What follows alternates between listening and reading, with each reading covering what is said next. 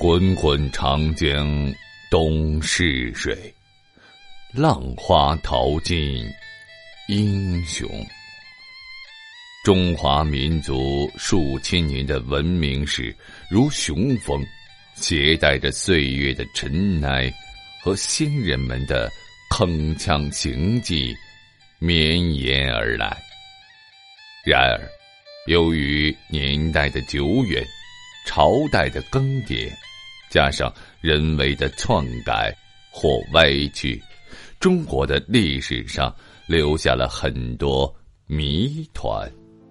这些都极大的激发着人们探究历史细节的好奇心。敬请欣赏《中国历史真相》，播讲人绝唱歌，欢迎您继续收听。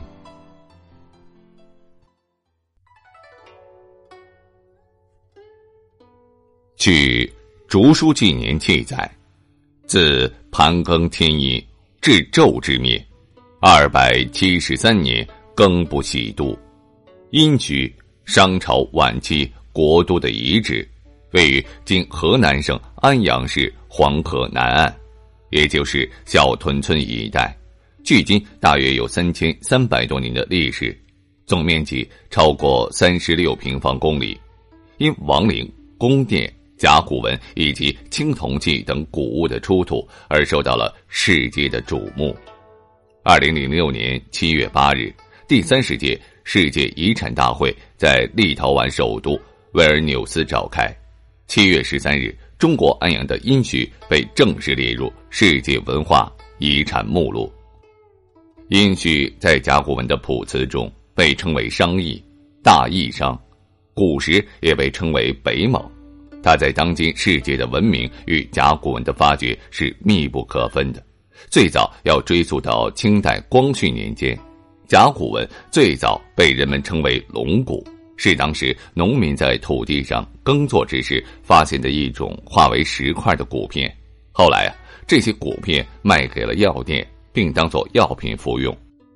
直到一八九九年，一个叫王懿荣的金石学家。发现了龙骨片上的玄机，他认定上面的图形是一种古老的文字。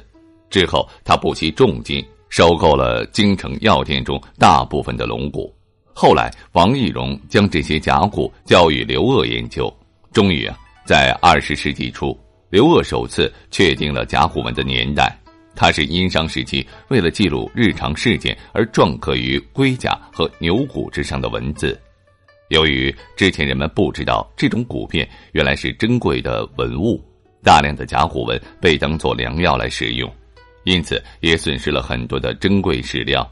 而且当时中国正值没落之际，战乱不断，外国列强的入侵也造成了大批甲骨文的流失。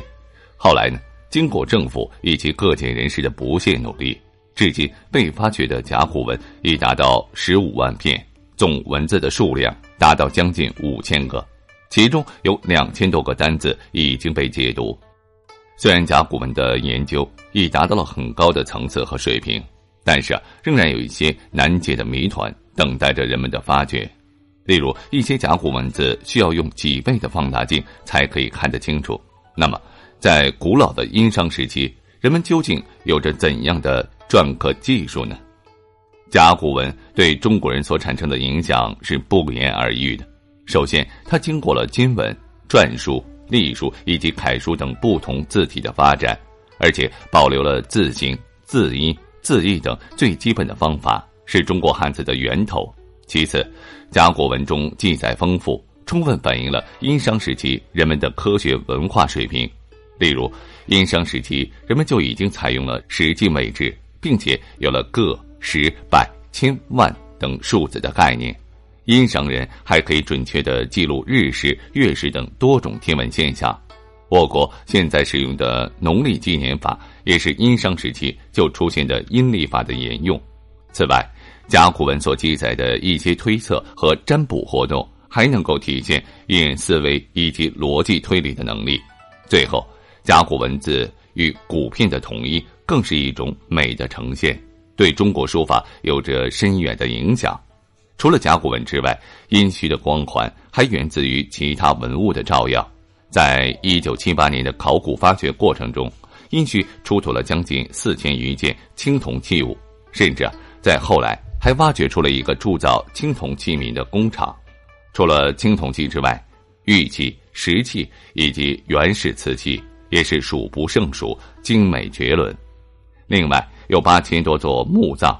也是在殷墟之上被挖掘出来，其规模之壮大，藏品之繁多，世界罕见。宫殿宗庙的遗址和王陵遗址都是殷墟的重要遗迹。闻名遐迩的后母戊大方鼎就是在王陵以东出土的。中原文化殷创世，观此胜于读古书，这是郭沫若在访殷墟之后所发出的感叹。的确是如此，殷墟遗址有着无比重要的历史文化价值。它不仅让古文献中关于商朝的记载有了实际可考的对象，并且确证了中国古代历史的金框架。可以说，甲骨文的出土以及殷墟遗址的发掘，使得源远流长的中华文化更加的光鲜照人、辉煌夺目。